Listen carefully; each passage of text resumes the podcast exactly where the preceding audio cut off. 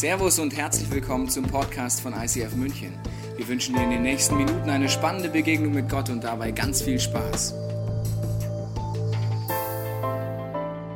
Herzlich willkommen in dieser Kirche, dieser etwas andersartigen Kirche. Andersartig auf eine göttliche Art, verrückt auf eine göttliche Art. Wer von euch kennt denn jemand, der komisch ist? Mal kurz melden. Auf keinen zeigen, gell? Das haben wir ja letzte Woche schon eingeführt. Man darf nicht auf jemanden sagen, der ist komisch, sondern einfach nur, man kennt jemanden, der ist komisch. Kennt eigentlich fast jeder, ja? Und es geht nicht um ein komisch auf eine schräge Art, sondern ein verrückt auf göttliche Art. Das ist etwas ganz anderes, nämlich andersartig sein. Wie sind wir darauf gekommen? Weil ich weiß nicht, ob du die Bibel schon mal aufgeschlagen hast, ob du dich mit diesem Jesus schon mal beschäftigt hast, aber er macht Ansätze und redet über das Leben auf eine Art und Weise, wo man merkt, okay, jetzt wird's andersartig. Wenn das jetzt wirklich stimmt, was mir hier die Bibel vorstellt oder was dieser Jesus mir vorstellt, dann wird es verrückt auf eine göttliche Art. Weil es so gar nicht vielleicht ist, was dem Mainstream entspricht. Jesus sagt zum Beispiel folgendes Zitat mal, Matthäus 7, 13 bis 14. Geht durch das enge Tor, denn das weite Tor und der breite Weg führen ins Verderben. Und viele sind auf diesem Weg, doch das enge Tor und der schmale Weg führen ins Leben. Nur wenige finden diesen Weg. Wir haben letzte Woche angefangen in dieser Serie, ich möchte es mal kurz wiederholen, wenn du nicht da warst. Der Gedanke dahinter ist, dass es einen sehr breiten Weg gibt in unserer Gesellschaft, in unserer Kultur.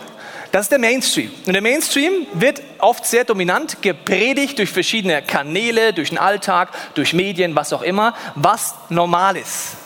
Normal ist es zum Beispiel, dass Beziehungen kaputt gehen heutzutage. Normal ist es, dass Kinder bei einem Partner aufwachsen, alleinerziehend. Normal ist es, eine Patchwork-Familie zu sein. Normal ist es auch, Schulden zu machen. Normal sind so viele Dinge. Mainstream ist es normal. Aber wenn wir über das Leben nachdenken, merken wir manchmal, normal funktioniert nicht mehr.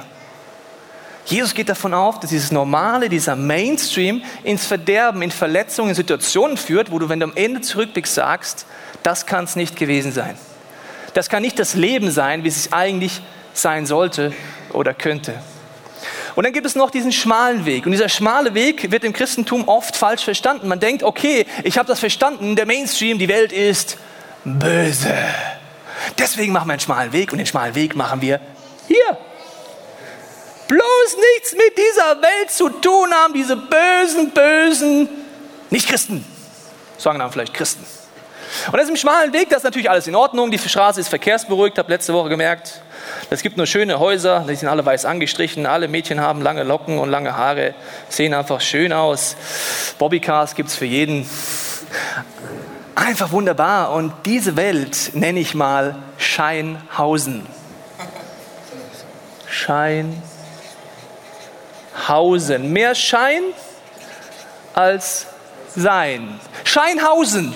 Da kann man leben und man kann sagen, ja, wir Christen, wir haben ja nichts mit dieser Welt zu tun. Und das Interessante ist, wenn du dich als Christ heute Morgen bezeichnest, wenn nicht, ist es noch viel interessanter für dich, was jetzt Christen manchmal so tun. Aber wenn dich als Christ bezeichnest, heißt du, dass dieser Jesus Christus dein Vorbild ist, dass du seine Ansätze leben möchtest. Und weißt du, was dieser Jesus Christus nicht gemacht hat? Das. Er war so dermaßen mitten im Leben, dass er deswegen kritisiert wurde. Von wem? Von Scheinhausen-Leuten. Die Leute aus Scheinhausen haben gesagt, Jesus, das geht aber nicht. Du bist auf einer Party, da gibt es aber Alkohol. Alkohol, das ist aber, das, das darf man doch nicht. Also als guter, frommer Mensch. Alkohol, Jesus, nein, sitz, Platz, hör auf, komm zurück. Scheinhausen hat Jesus so stark kritisiert und die sind mit diesem Jesus ans Limit gekommen, die sind total fertig mit der Welt gewesen, weil sie gesagt haben, das kann doch nicht Gottes Ansatz sein. Aber dieser Jesus hat gesagt, weißt du was, ich bin nicht weltfremd. Das muss ich wiederholen. Ich bin nicht weltfremd, ganz im Gegenteil. Ich habe das Leben erfunden. Ich bin Gottes Sohn. Wer hat es erfunden? Nicht die Schweizer. Auch wenn Schweizer da sind. Gott hat es erfunden. Und er ist nicht weltfremd, so nach dem Motto, huch, das ist mir zu peinlich, oh, da gibt es Alkohol, oh, da gibt es irgendwelche Dinge, die führen nicht so zum Ziel, das ist mir viel zu schmuddelig oder keine Ahnung was, sondern Jesus war mitten im Leben. Den schmalen Weg, den er gegangen ist, er war bei den Menschen, er war einfach da, wo Leute waren auf der Suche nach Gott, Leute, die gesagt haben, ich bin Sünder, ich bin nicht perfekt, da war er in der Mitte. Und er hatte so eine Herzensüberzeugung für göttliche Ansätze, dass er angefangen hat, seine Umgebung zu prägen. Man kann sein Christsein leben, dass man sagt, ich lebe in Scheinhausen, ja, in meiner christlichen Käseglocke, alles, was die Welt ist, denke ich, ist böse. Interessanterweise lade ich dich ein, das zweiten Teil der Bibel nochmal zu lesen und was Jesus als die Welt bezeichnet. Das sind innerliche Antriebsquellen. das bezeichnen als Welt. Nicht, dass man feiert oder dass man Alkohol trinkt, prinzipiell. Oder du kannst sagen, na ja, also eigentlich dieser schmale Weg, irgendwie merke ich, der ist ja so gar nicht Mainstream, der ist ja 180 Grad anders, als alle meine Kollegen vielleicht denken. Dann mache ich lieber Kompromisse. Lebe ich einfach wie alle um mich herum. Der schmale Weg von Jesus haben wir uns letzte Woche angefangen beschäftigt, die nächsten Wochen beschäftigen uns damit. Er ist wirklich anders. Es ist manchmal so, wie als ich äh, letzten Abends äh, hart aber fair angeguckt habe, äh, meine Lieblings-TV-Sendung, was so Talkshow angeht, weil ihr geht immer zur Sache, wird schon richtig schön diskutiert. Und da ging es darum, Patchwork, der neue Ansatz für das Glück. Und da waren Leute, die haben gesagt, ja, ich habe Patchwork und am Anfang war das sehr dominant, diese Aussage, es ist doch das Beste. So Aussagen fielen wie, ist doch viel besser für mein Kind, wenn ich glücklich bin mit dem neuen Partner, das will doch mein Kind auch. Und alle waren so ein bisschen einer Meinung und eine Psychologin war dabei, die hat dann ein bisschen anderes Statement gemacht. Sie war nicht aus Scheinhausen, ich weiß nicht, ob es das mit Gott am Hut hat oder nicht, sie war keine Moralapostel, die gesagt hat, hiermit aber sage ich euch, der Herr spricht und überhaupt, das ist überhaupt Sünde. Und überhaupt, ich komme aus Scheinhausen und gehe lieber wieder gleich nach Scheinhausen. Sondern sie hat einfach gesagt, schaut mal Leute, lass uns mal ehrlich werden. Nehmen wir mal zwei Kinder, Kind A und Kind B und wir fragen, äh, wir haben ein Kind und wir sagen, du hast Variation A und B zu wählen, liebes Kind. Variation A, Mama und Papa bleiben zusammen, obwohl sie streiten. Variation B, Mama holt sich einen neuen Partner und ist wieder glücklich. Wähle jetzt, liebes Kind. Sogar alle Kinder würden sagen, weg mit dem alten her, mit dem neuen, den Vater wollte ich eh nie. Das sagt kein Kind. Ein Kind sagt immer, Mama und Papa sollen zusammenbleiben. Mir kommt es manchmal so vor, mit diesem Mainstream, dass es so ist, wie wenn du dich triffst in einer Gruppe und der Erste kommt rein und sagt, ja, also ich muss dir was erzählen. Mir ist jemand auf den Fuß getreten und es tut echt weh. Kommt der Nächste und sagt, das ist interessant. Mir ist auch jemand auf den Fuß getreten, mir tut es auch weh. Ah, faszinierend. Kommt der Dritte dazu, sagt, ah Jungs, ich muss dir was erzählen. Mir ist jemand auf den Fuß getreten, das tut echt Schweine weh. Dann schauen sie sich an, aha, uns tut alle der Fuß weh, uns ist alle jemand auf den Fuß getreten. Es scheint normal zu sein, dass man Fußschmerzen hat.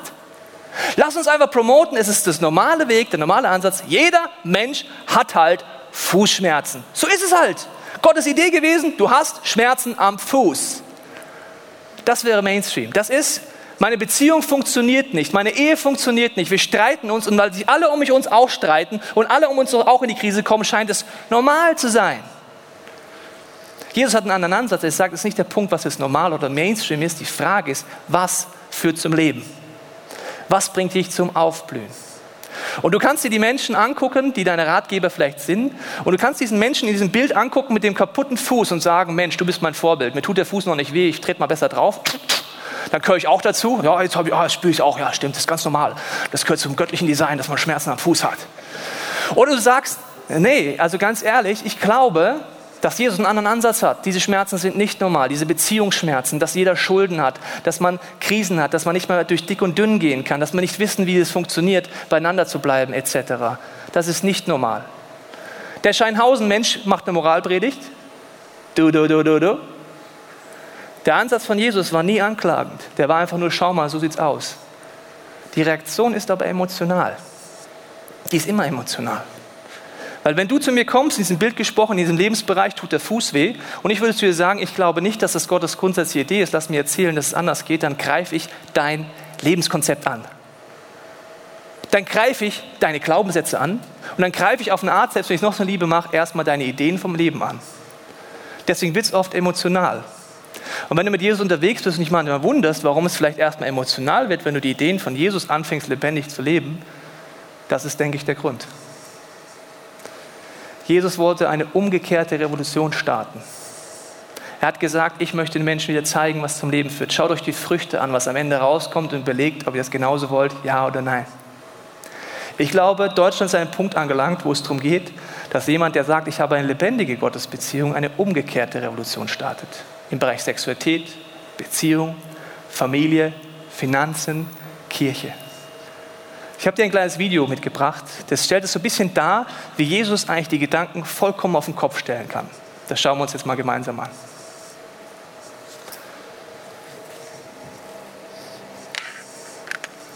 Ich bin ein ganz normaler Mensch und lehne es ab zu glauben, dass Jesus von den Toten auferstanden ist. Ich bin mir absolut sicher, meine eigene Sicht der Religion ist wichtiger als der Glaube, Jesus ist Gottes Sohn.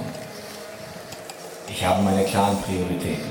Mein Erfolg, mein Geld und mein Ansehen ist viel wichtiger als Familie, Glaube und Gott dienen. Das sage ich dir.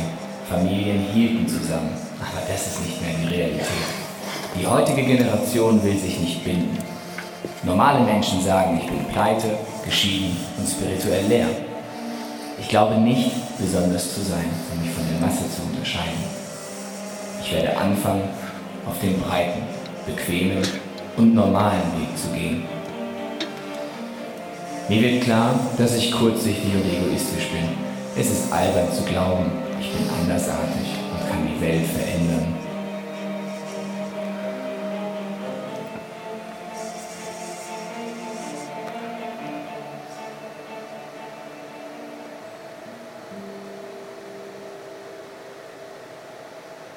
Ich bin andersartig und kann die Welt verändern. Es ist albern zu glauben, dass ich kurzsichtig und egoistisch bin. Mir wird klar, auf den breiten, bequemen und normalen Weg zu gehen. Ich werde anfangen, besonders zu sein und mich von der Masse zu unterscheiden. Ich glaube nicht, ich bin pleite, geschieden und spirituell leer. Normale Menschen sagen, die heutige Generation will sich nicht binden. Aber das ist nicht mehr die Realität. Familien halten zusammen.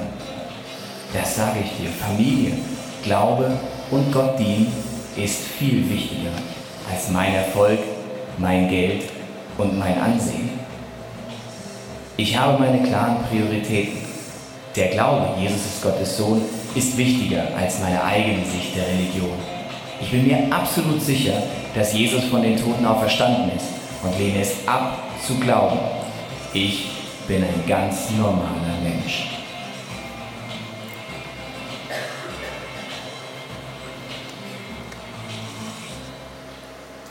Jesus dreht die Dinge auf den Kopf.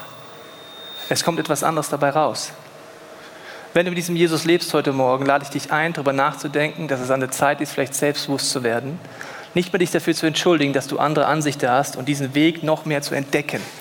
Wenn du diesen Gott nicht kennst, dass du sagst, ich habe keine Ahnung, wie das funktioniert, ist heute Morgen die Möglichkeit, jemanden zu schnappen und zu sagen, erklär mir das mal, wie hat man denn diese Gottesbeziehung überhaupt?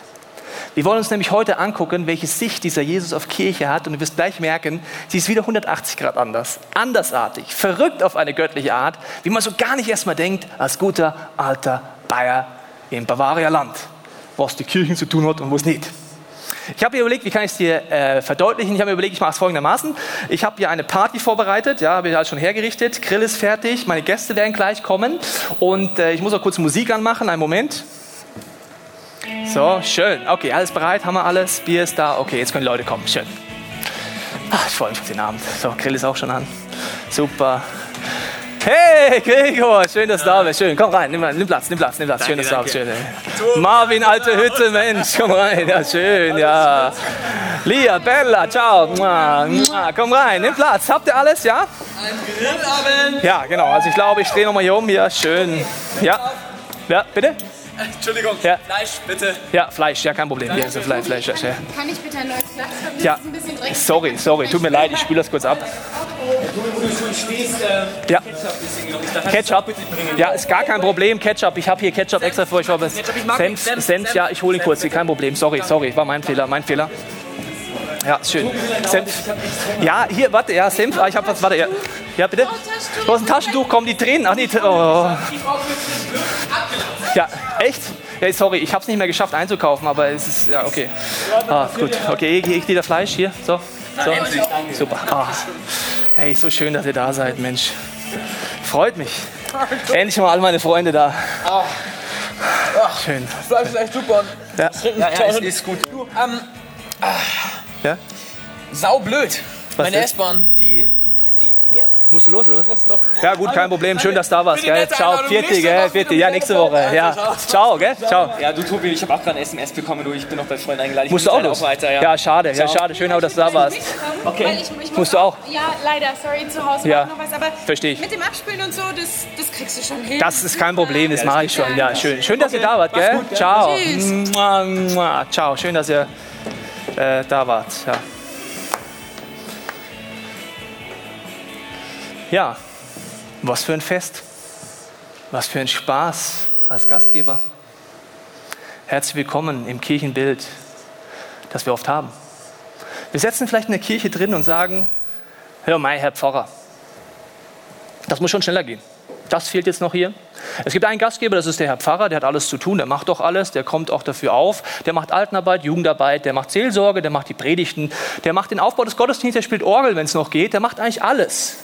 Der Pfarrer ist für alles zuständig. Und dann gibt es Leute, die sitzen in den Kirchenbänken und äh, geben einfach Kommentare. Man hat zwar nicht immer die Sportschau, wo man Kommentare abgeben kann, aber man hat ja zumindest die Kirche. Da kann man sagen, das fehlt noch und das müssen wir noch machen, Herr Pfarrer. Und das müssen wir vielleicht noch machen. Und alle sitzen so drin wie Gäste in dieser Party und der Pfarrer geht in Burnout. Das war so überhaupt nicht der Ansatz von Jesus über Kirche. Das war nicht der Ansatz von Team. Team versteht man ja manchmal drunter, toll, ein anderer macht's. T-E-A-M. Toll, ein anderer macht's. Toll, der Pfarrer macht's. Toll, dass das schon jemand macht. Toll, dass ich nichts zu tun habe hier. Das kann man schon über Kirche denken. Das kann man auch über jede Form der Gemeinschaft denken. Das war nicht der Ansatz von Jesus. Er hat gesagt, jeder Mensch hat Stärken und Schwächen. Ich möchte mal kurz ein Zitat von ihm vorlesen. Epheser 4, Vers 7. Jedem Einzelnen von uns aber hat Christus besondere Gaben geschenkt, so wie er sie in seiner Gnade jedem zugedacht hat. Er hat nicht den Ansatz, wenige tun alles, sondern jedem Einzelnen. Das Wort jedem, wenn Theologen hier im Raum sind, kann man im Griechischen nachlesen, im Hebräischen nachlesen, in der türkischen Bibel nachlesen, in jeder Bibel nachlesen, heißt es immer jedem.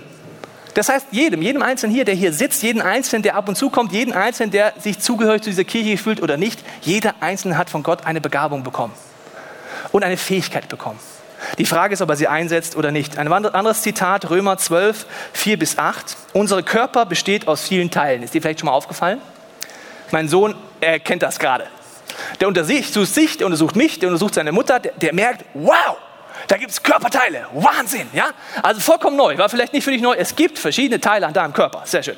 Okay, ganz unterschiedliche Aufgaben. Das wissen wir auch noch aus dem Biologieunterricht. Äh, ebenso ist es mit uns Christen. Jetzt wird es interessant. Gemeinsam bilden wir alle ein Leib Christi. Sehr spezielles Bild. Und jeder Einzelne ist auf den anderen angewiesen. Gott hat jedem von uns unterschiedliche Gaben geschenkt. Hat jemand die Gabe, in Gottes Auftrag prophetisch zu reden, Impulse weiterzugeben, die er von Gott empfangen hat, dann muss dies mit der Lehre unseres Glaubens übereinstimmen. Wenn Gott einen praktischen Dienst übertragen Auftrag hat, der soll ihn gewissenhaft ausführen. Wer die Gemeinde im Glauben unterweist, soll diesen Auftrag gerecht werden. Wer andere ermutigen kann, der nutze diese Gabe. Was für ein toller Satz. Ich wiederhole nochmal. Wer andere ermutigen kann, kannst du jemanden ermutigen? Wer kann das nicht? Na egal, gut. Der nutze diese Gabe. Wer beauftragt ist, die Armen zu versorgen, soll das gerecht und unparteiisch tun. Wer eine Gemeinde zu leiten hat, der setzt sich ganz für sie ein. Wer Kranke und Alte zu pflegen hat, der soll es gerne tun. Interessanterweise, der steht nicht. Der Pfarrer hat die Alten und Kranken zu fehlen, der Pfarrer hat das zu tun, der Pfarrer tut was, der Pfarrer tut das, der Pfarrer tut das, der Pfarrer tut das, der Pfarrer tut das, der Pfarrer tut das, sondern jeder Einzelne. Und dieser Leibgedanke ist der, dass eine Kirche aus verschiedenen Gliedern und Körperteilen besteht. Und jeder Einzelne hat eine Begabung. Ich weiß nicht, was du bist. Ich kann dich beruhigen. Man denkt, vielleicht wäre es dann der Arsch. Das bin ich schon. Also der Arsch ist im Körper schon weg, weil wer ist schuld, wenn es in der Kirche nicht gut läuft? Der Pastor. Und wenn es gut läuft, war es Gott. Also der Arschjob ist schon weg. That's me. So sieht der Arsch in dieser Kirche aus. So, okay. Also Arsch ist schon weg. Aber die Frage ist, was ist dein Part? Es ist der kleine Finger, es sind äußerliche Teile des Körpers und es gibt auch Dinge in deinem Körper, die sieht man gar nicht, sind aber interessanterweise lebensnotwendiger als die äußerlichen. Und jetzt ist das Problem, wenn wir nicht an den Punkt kommen, dass wir sagen, jeder Einzelne möchte sich auch einbringen, dann sieht dieser Körper auf eine Art sehr speziell aus. Stell dir vor, das Kniegelenk würde bei mir sagen, nee, also auf diesen Tobi-Leib habe ich jetzt keinen Bock mehr, ich werde einfach mal steif. Okay? Super. Also Kniegelenk macht einfach nicht mehr mit, macht Streik, dummer Leib da, meine ich mit. Dann kommt auch noch die, auf die Idee, meinen äh, Arm zu sagen, ja, aber der rechte Arm, nee, also wir alle, wir tun uns mal zusammen, wir machen eine kleine Spaltung, wir haben einfach keinen Bock mehr auf diesen Körper, wir hängen einfach mal nur ab. Wir chillen einfach mal, wir sind der Arm, der chillt, okay? Und dann kommt der Hals noch auf die Idee, sagt, ich habe keine Lust mehr, diesen Kopf zu tragen, ist mir viel zu anstrengend, ich tue einfach mal nach unten gucken. So, und dann kommst du in die Kirche. Hallo, herzlich willkommen bei uns im Gottesdienst. Wir sind ja so, wir wollen ja einfach auch Gottes Charakter widerspiegeln hier. Wir sind ja auch alle hier sehr beteiligt und es, man sieht ja auch an der Kirche, wie Gott ist, ist ja ein Schöpfer. Und ja, wir freuen uns auch, dass du hier bist.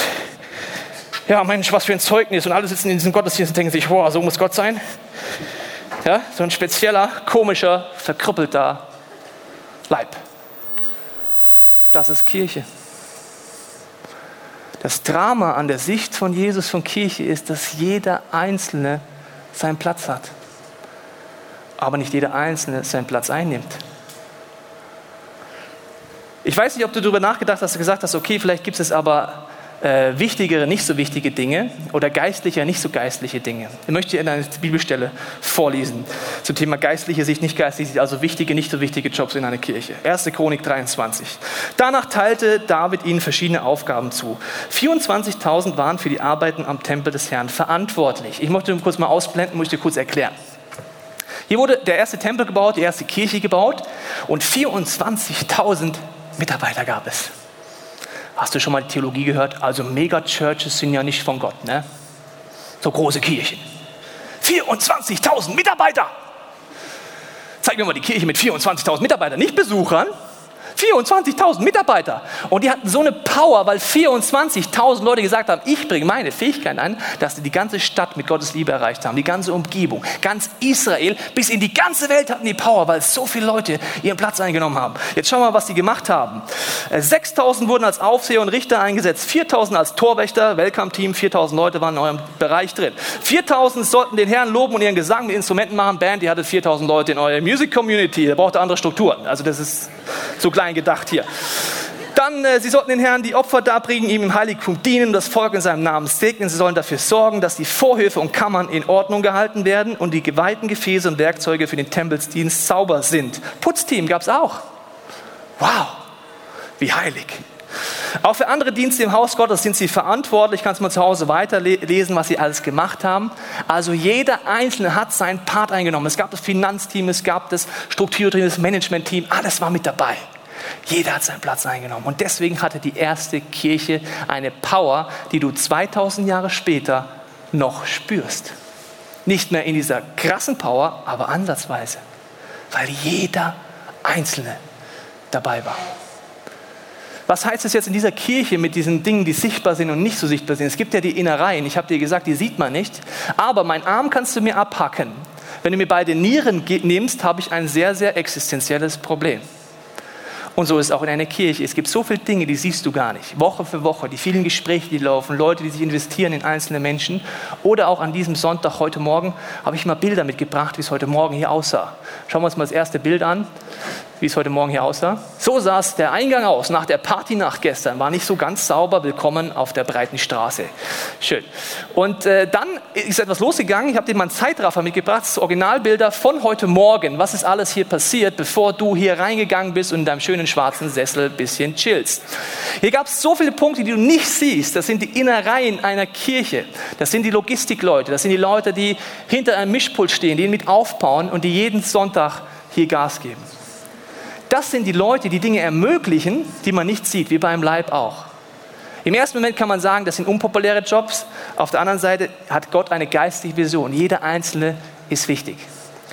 Das Interessante finde ich, im Körper ist es so, wenn ein Teil deines Hirns zum Beispiel weniger Funktionsfähigkeit hat, wenn es eingeschränkt ist, muss ein anderer Teil deines Hirns diese Aufgabe mit übernehmen. Was bedeutet das? Das bedeutet, dass der Teil deines Hirnes, der das mit übernehmen muss, in der Leistungsfähigkeit runtergeht. Im Moment siehst du diese Bilder, das sind Leute, die mit anpacken morgens und abends. Und im Moment sind das nicht so viele Leute, dass ich sagen würde, das läuft echt gut. Die Folge ist, dass gerade andere Leute aus anderen Bereichen unser Logistikteam unterstützen müssen. Ich baue mit ab, andere bauen mit ab. Das ist auch okay. Nur die Folge ist, wenn andere Bereiche, zum Beispiel eine Band, mit auf und abbaut, heißt das, dass ihre Leistungsfähigkeit runtergeht. Was heißt das? Sie können zum Beispiel nicht die Schritte gehen, die wir gerne hätten, dass wir drei bis vier unterschiedliche Gottesdienste, die gerne anbieten würden, mit unterschiedlicher Musikcharakter. Warum würden wir das gerne tun? Weil wir glauben, dass beim Bereich Musik die Meinungen auseinandergehen. Wenn ich euch heute frage nach der Musik, heute sagt der eine, Mensch, so muss es sein. Der nächste sagt zu laut, zu englisch, zu deutsch, zu viel Schlagzeug, zu wenig Schlagzeug, zu viel Orgel, zu wenig Orgel. Da gehen die Meinungen auseinander. Aber unsere Band ist so eingespannt gerade, dass sie einfach in der Leistungsfähigkeit runtergehen muss, damit sie nicht verheizt werden. Dann sind andere Dinge nicht möglich. Das ist gerade der Fakt.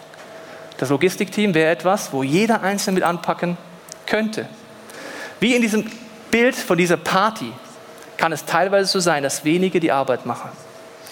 Dann gibt es andere Bereiche, wo man sagt, okay, die laufen alle gerade super, aber es wäre einfach viel mehr möglich. Das möchte ich dir kurz aufzeichnen. Diese Kirche steht unter anderem auf zwei wichtigen Säulen. Und die werden dich jetzt vielleicht erstmal überraschen. Hier ist das Kirchendach, so sieht das ja aus. Kreuz drauf, super, erkennst die Kirche, ne? Gut. Die steht auf zwei Säulen. Die erste Säule ist Mitarbeit. Einzelne fleißige Händchen, und das war jetzt nur der Sonntag, was ich dir gezeigt habe, das sind nicht die sozialen Bereiche, all die vielfältigen Angebote, die es Woche für Woche gibt. Das hängt immer davon ab, wie viele Leute sagen, ich pack mit an. Ich möchte meine Gaben rausfinden. Und die zweite Säule, sehr überraschend, ist Geld. Aha. Ich habe in der Süddeutschen ein Interview geführt diese Woche. Er fragt sich, Herr Teichen, wie ist es eigentlich mit Geld? Fordern Sie Ihre Mitglieder eigentlich zum Geldgeben auf? Habe ich gesagt, ich, zwei, ich habe zwei Probleme. Erstens, wir haben keine Mitglieder. Aber zweitens mache ich es ganz anders. Stellen Sie sich mal Folgendes vor, liebe Journalistin. Sie hätten einen Tennisverein und Sie würden merken, wir haben kein Vereinshaus. Es regnet, wir werden nass, suboptimal. Was würden Sie als Vorsitzende des Vereinshaus tun? Ja, ich würde wahrscheinlich die Vereinsleute dazu holen und sagen, wir könnten ein Vereinshaus bauen, das würde so viel kosten. Lass uns überlegen, was geben wir dazu, wo haben wir Freunde, wo gibt es Leute, wo gibt es Sponsoren. Und dann würden wir es bauen. Sag ich, richtig. Genau so ist Kirche. Kirche heißt, je mehr Leute ihre Zeit einbringen, je mehr Leute sagen, ich tue Ressourcen zur Verfügung stellen, desto mehr Leute können Kirche neu erleben. Ich mache dir ein Beispiel. Unsere Kinderkirche, jeden Sonntag machen einen gewaltigen Job in dem Nachbarraum da drüben, schaust dir gerne mal an. Sie haben den Traum, dass jede Altersgruppe Kirche neu erleben kann. Nicht alte Geschichten hört, so der Noah und dann ist er da aus dem Schiff ausgestiegen und alle Kinder denken sich, oh, wie toll der Noah und dann können wir noch über die Gebrüder Grimm gleich reden, was für ein tolles Märchen, ich check gar nichts. Ja, das ist auf Kinderkirche. Ja, einfach uralte Geschichten, die kein, keiner versteht. Okay, Sie wollen, dass Sie Kirche neu erleben, dass Sie eine Beziehung zum Gott aufbauen wollen und Sie haben den Traum, dass jede Altersgruppe das altersgerecht machen kann. Die 0 bis 1-Jährigen, 1 bis 3-Jährigen und so weiter, 10 bis 12-Jährigen. Die Leiterin kommt letzte Woche zu mir. Das ist so der Kirchenalltag. Sagt, Tobi, wir haben so Lust, wir sind ein Team. Wir beten, dass Leute Lust haben, Kindern einfach Kirche nahe zu bringen, Gott nahe zu bringen, dass sie Kirche neu erleben. Und das Zweite ist, wir würden gerne neue Räume oben einrichten, damit die Kinder auch ihren Platz haben. Wir können sie schon auf den Boden setzen, kleine Babys, wo gerade eben noch das Bier runtergefallen ist vom Neuraub und sie Scherben sammeln lassen, ist suboptimal. Wir müssen da was reinmachen, dass Kinder reinkommen und das kostet dreieinhalbtausend Euro. Warum mache ich dir so ein praktisches Beispiel? Weil das ist der Kirchenalltag. Wenn mehr Leute in der Kinderkirche mitarbeiten würden und mehr Leute sagen würden, ich will das mitfinanzieren, wäre mehr möglich. Andere Bereiche kann man sagen, zum Beispiel nehmen wir mal den Bereich äh, internationale Zielgruppe. Unser Traum wäre, dass du hier reinkommen kannst und wenn du kein Deutsch kannst, trotzdem die Predigt mitverfolgen kannst. Weil viele Leute in dieser Stadt wohnen, die kein Deutsch können. Was braucht es, damit diese Zielgruppe Jesus kennenlernen kann, Kirche neu erleben kann? Es braucht Leute, die sagen, ich habe Lust, eine englischsprachige Small Group anzufangen. Es braucht Leute, die sagen, ich habe Lust, in einem Übersetzungsbereich mitzuarbeiten. Es braucht Leute, die sagen, ich habe Lust, die Internetseite zu übersetzen auf Englisch. Es braucht Leute, die sagen, ich programmiere das Ganze dann auch noch. Es braucht einfach Leute, die das machen. In den seltensten Fällen kannst du sagen, Hokus Pokus, 1, 2, 3, juhu, juhu, jetzt ist es da. Habe ich noch nie erlebt. Also ich erlebe immer nur Leute, die einfach sagen, ich bringe mich mit ein. Und dann brauchst du Leute, die sagen, okay, finde ich eine super Vision, ich würde es gerne mit sponsoren. Zum Beispiel hat unser Team ausgerechnet, dass wenn du den Leuten mit Kopfhörern Übersetzung anbieten wolltest, würdest du im Moment 8000 Euro ausgeben müssen. Viel Geld. Auf der anderen Seite werden dadurch viele Leute Jesus kennenlernen. Wir als Kirche sagen jetzt nicht, okay, das machen wir einfach, sondern wir sind an einem Punkt, wo wir sagen, es ist so, wie es gerade ist, es ist gut, das Geld reicht. Aber der Traum ist natürlich immer, mehr anzubieten. Thema Bücher. Basti und ich haben ein Buch geschrieben. Kleine Info für dich, von den Einnahmen kriegen wir nichts. Wir haben gesagt, alles, was reinkommt, geht wieder in diese Kirche rein, damit mehr Menschen Gott kennenlernen können. Es liegt nicht daran, dass das nächste Buch noch nicht da ist, dass wir keine Ideen hätten. Wir hatten so viele Ideen, wo wir der Meinung sind, das wären krass gute Bücher. Was braucht es, um ein Buch zu schreiben? Es braucht Leute, die sagen, ich habe Lust, als Autor mitzuarbeiten, in der Sprache mitzuarbeiten, weil der Tobias ist Legastheniker. Es gab Leute, die sagen, ich mache im Design mit, im Layout mit, ich helfe damit, das zu produzieren, ich verhandle mit, mit dem äh, Verlag und so weiter. Und es braucht Leute, die sagen, ich gebe Sponsoring dazu, dass diese Bücher verschenkt werden können. Der Basti und ich, wir verschenken immer zu viel. Ja? Super Idee. Bei Büchern, die sich auch irgendwann rechnen sollen, keine gute Idee. Aber zum Glück gibt es Sponsoren, die sagen, ich finde das wichtig, soll auch verschenkt werden und so weiter. Du kannst du alles durchgehen diese Kirche. Ich könnte dir Stunden aufzählen, was noch möglich wäre, immer mit dem gleichen Logik. Wer hat Lust, sich einzubringen und wer hat Lust, es mit zu sponsern. Und es geht nicht darum, wenn du sagst, ich gebe eh schon so viel, dass du mehr geben sollst. Darum geht es mir überhaupt gar nicht. Es geht darum, dass jeder Einzelne seinen Part einnehmen kann. Ein Beispiel sage ich dir noch. Wenn es nach uns ginge, würden wir sofort ein College starten. Das heißt, dass du eine Theologie, Bibelstudium neben deinem Job in München machen könntest, dass du in die Tiefe gehen könntest. Was braucht es da wieder für? Ich denke, du hast das Prinzip jetzt langsam verstanden. Es braucht Leute, die sagen, ich habe Lust, damit zu arbeiten. Ich habe Lust, es zu ermöglichen, zu organisieren, das Backup zu machen. Und es braucht Leute, die sagen, natürlich, ich helfe mit, dass jemand im Job reduzieren kann und damit er teilweise angestellt werden kann, um ein College zu starten für Menschen auf der Suche nach Gott. Es gibt Dinge, die kann Gott uns versorgen von der ganzen Welt. Im Finanzenbereich, merke ich, hat Gott viele Wege. Auch durch Videopodcast-Zuschauer, vielleicht schaust du auch gerade zu und sagst, ich bin auch jemand, der mit Geld diese Kirche unterstützt. Mit Zeit, da können nur wir in diesem Raum einen Unterschied machen. Das kann nicht jemand in Shanghai, der sich zu dieser Kirche zugehörig fühlt, der kann nicht sagen, ich helfe meinem Logistikteam mit, ich überlege, was meine Begabung ist, ich überlege, wie ich mich einbringe. Jesus schließt diese Gedanken, äh, bevor er diesen Gedanken mit dem schmalen Weg bringt, sagt er einen Gedanken noch davor. In dieser Bergpredigt im Matthäus-Evangelium sagt er, handelt den Menschen gegenüber in allem so, wie es von ihnen auch, wie es von ihnen auch gegenüber erwartet. Das ist es, was das Gesetz und die Propheten fordern. Und dann kommt das Zitat, geht durch das enge Tor, das ich dir vorgelesen habe, das weite Tor und so weiter, führt zum Verderben. Jesus war der Meinung, wenn jeder das tut, was sich auch vom anderen wünscht, dann wird es genial. Ich zeige dir das kurz nochmal in meiner Szene mit meinen wunderbaren Gästen. Ja, ich mache nochmal das gleiche wie vorhin. Ich habe jetzt gleich Gäste. Ich mache nochmal die Musik an. Gleich kommen meine Freunde. Musik an. Schön. Schön. Jetzt schon mal meine Gäste kommen gleich.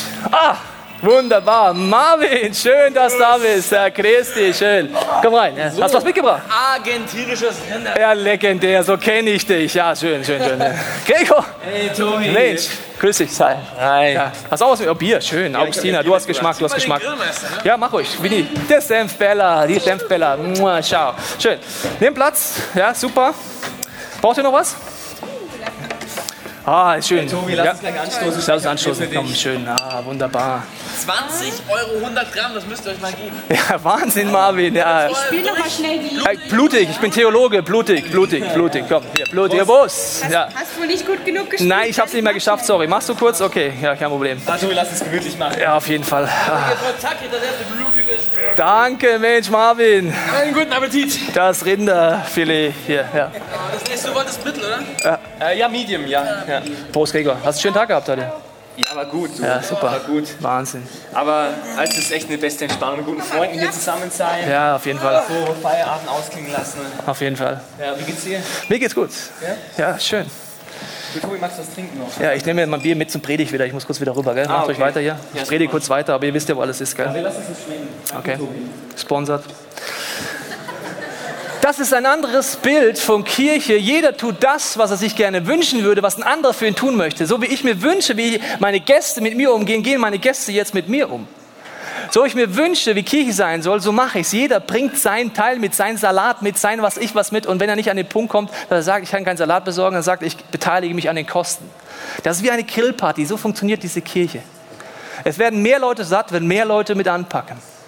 Ich weiß nicht, an welchem Punkt du jetzt heute Morgen stehst. Vielleicht sagst du, ja, ich bin halt gerne Gast. Das ist auch okay, du kannst auch weiter Gast sein, aber ich glaube, damit bleibst du unter den Möglichkeiten, die Gott für dich hat. Und ich lade dich ein, wenn im nächsten gesungenen Gebet darüber nachzudenken, ob für dich heute ein Schritt dran ist. Vielleicht zu sagen, ich möchte aktiver Teil werden, ich möchte jemand werden, der etwas einbringt, was ich mir von anderen auch wünsche, dass ich vielleicht auf Leute zugehe, herzlich bin, meinen Platz einnehme, unterstütze und vielleicht auch Teams hier in dieser Kirche unterstütze. Man muss da nicht kompliziert sein, wenn es um die Gaben geht. Man muss einfach anfangen. Bei meinem Sohn merke ich das. Der denkt sich nicht, Mensch, ich muss noch mal zehn Kurse besuchen, was sind meine Begabungen? Ich brauche noch mal zehn Tests, Psychotests, bevor ich was ausprobiere, Vater. Der nimmt sich einfach den Bobbycar, setzt sich drauf und kann es am Anfang gar nicht. Und dann musste Papa schieben erst, dann wird es immer besser und irgendwann, jetzt ist er die Rennmaschine Nummer eins und er hätte locker die zwei Jungs besiegt, sage ich euch. Also ein Zweijähriger auf dem Bobbycar, ich sage euch, der hat die andere Übersetzung, der ist schneller, gell? Ja. Und deswegen muss man es nicht kompliziert machen. Die Frage ist, geh einfach mal einen Schritt. Und ich möchte jetzt beten, dass das nächste gesungene Gebet zwischen dir und Gott ein intensiver Moment ist. Vielleicht auch zu sagen, Jesus, zeig mir, wie diese Beziehung mit dir überhaupt prinzipiell aussieht. Oder auch zu sagen, Jesus, zeig mir, ob diese Kirche ein Ort wird, wo ich ein aktiver Teil werde bei dieser Grillfeier, wo ich meinen Teil einbringen möchte, damit mehr Menschen satt werden und diesen Gott kennenlernen können. Jesus, ich danke dir, dass du jeden von uns Gaben geschenkt hast jedem von uns auch Ressourcen geschenkt hast. Du weißt, dass wir alle unterschiedlich viel haben, aber ich danke dir, dass wir alle einen Unterschied machen können. So wie es in dem Film hieß, ich will mir nicht mehr damit abfinden, keinen Unterschied zu machen, sondern ich will mit meinen Möglichkeiten anfangen, einen Unterschied zu machen. Und Jesus, ich finde es faszinierend, dass du nicht aufgehört hast, von einer, von einer Kirche zu träumen, die deinen Charakter widerspiegelt. Deine Vielfältigkeit an Begabungen, an Talenten, an Leidenschaft und an Liebe. Und Jesus, ich danke dir, dass dieses gesunde Gebet jetzt ein Punkt ist, wo wir mit dir ehrlich werden können. Wenn dieses Lied heißt, ich will dich ehren. Jesus, wollen wir darüber nachdenken, ob das ein Punkt ist, wo wir uns einklinken wollen, auch mit unserer Zeit oder unseren Ressourcen. Selbst wenn wir sagen, es ist wenig Zeit, können wir doch einen Unterschied machen. Selbst wenn wir sagen, es sind wenig Ressourcen, können wir in deiner Sicht trotzdem einen Unterschied machen, weil alle zusammen dieser Leib sind, der funktioniert, der Kraft hat, der Power hat, diese Stadt zu verändern und dieses Land zu verändern mit deiner Liebe. Was für ein Potenzial sitzt allein heute in diesem Raum. Ich will nicht aufhören, davon zu träumen, was möglich wäre, wenn jeder einzelne von uns ein Teil dieses Gleibes wird, ein Teil dieser Power wird, die Gott in dieser Welt äh, wirklich rüberbringen möchte. Er sagt mal über die Bibel, äh, über die, in der Bibel heißt mal über die Kirche, dass der Vollender, der Schöpfer aller Dinge in der Kirche mit all seiner Vielfältigkeit wohnt. Das heißt, das geht nur, wenn Männer und Frauen sich einbringen wenn alle Persönlichkeitstypen sich Gott zur Verfügung stellen, alle Nationen anfangen zu sagen, ich habe etwas von Gott mitbekommen, ich fange es einzubringen, dann fängt man an, ein Stückchen von dieser Vielfältigkeit, von dieser Faszination, von diesem Schöpfer Gott zu erkennen. Und ich möchte mich nicht dazu zufrieden geben, dass wir sagen, okay, wir haben halt gelähmte Seiten, okay, wir haben halt Punkte, da geht nicht mehr. Das glaube ich nicht. Ich möchte jetzt beten, dass du einen Moment hast, wo du merkst, was könnte dein Schritt sein, egal in welchem Bereich und dass du überlegst, du kannst mit einen Unterschied machen, selbst wenn es nur ein kleiner Schritt ist, den du gehst. Aber wenn 600 Leute einen kleinen Schritt gehen, ist ein großer, großer Schritt erreicht. 600 mal ein Schritt sind 600 Meter. Ein Schritt alleine bringt nichts. 600 Leute bringen was. Jesus, ich danke dir, dass du Gewaltiges vorhast in dieser Stadt, in diesem Land. Und ich bete, dass du uns das Blickfeld aufmachst, dass wir einen Unterschied machen können. Egal, was es ist, wenn wir mal am Sonntag sagen, ich packe mal den, hinter den Kulissen an, ich helfe mit, dass Leute hier ihren Job machen können. Selbst wenn es nicht meine größte Leidenschaft ist, ich helfe vielleicht in Logistik mit, aber vielleicht ist es auch ein ganz anderer Punkt. Ich fange an, meine Gaben zu entdecken. Ich möchte ein aktiver Teil von diesem Leib zu sein, von dieser Kirche sein, die sagt, ich will einen Unterschied machen, mit deiner Kraft und mit deiner Power Menschen mit deiner Liebe bekannt machen. Jesus, ich bete für jeden in diesem Raum, der sagt, ich habe nicht diese Gottesbeziehung dann bete ich jetzt für dein Herz, dass diese Woche eine Woche wird, wo du spürst, dass dieser Jesus an dein Herz klopft und sagt, mach mir auf, ich bin der lebendige Gott.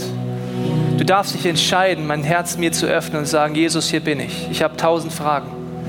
Ich weiß nicht, was meine Fähigkeiten sind, aber ich möchte nicht den normalen Weg an sich gehen, sondern ich möchte den Weg gehen, der zum Leben führt. Und Jesus, ich bete für diese Woche, für jeden, der das möchte, dass du uns das Selbstbewusstsein schenkst, wenn wir mit dir unterwegs sind anfangen zu sagen, okay, ich habe eine andere Sicht auf Dinge. In Liebe Menschen darauf hinweisen, dass es mehr gibt als Füße, die wehtun, als Lebensbereiche, die schmerzen, als Bereiche, wo wir uns wie tot fühlen. Wir hoffen, dass dir diese Predigt weitergeholfen hat. Wenn du Fragen hast, kannst du gerne an info at icf-moenchen.de mailen und weitere Informationen findest du auf unserer Homepage unter www.icf-moenchen.de.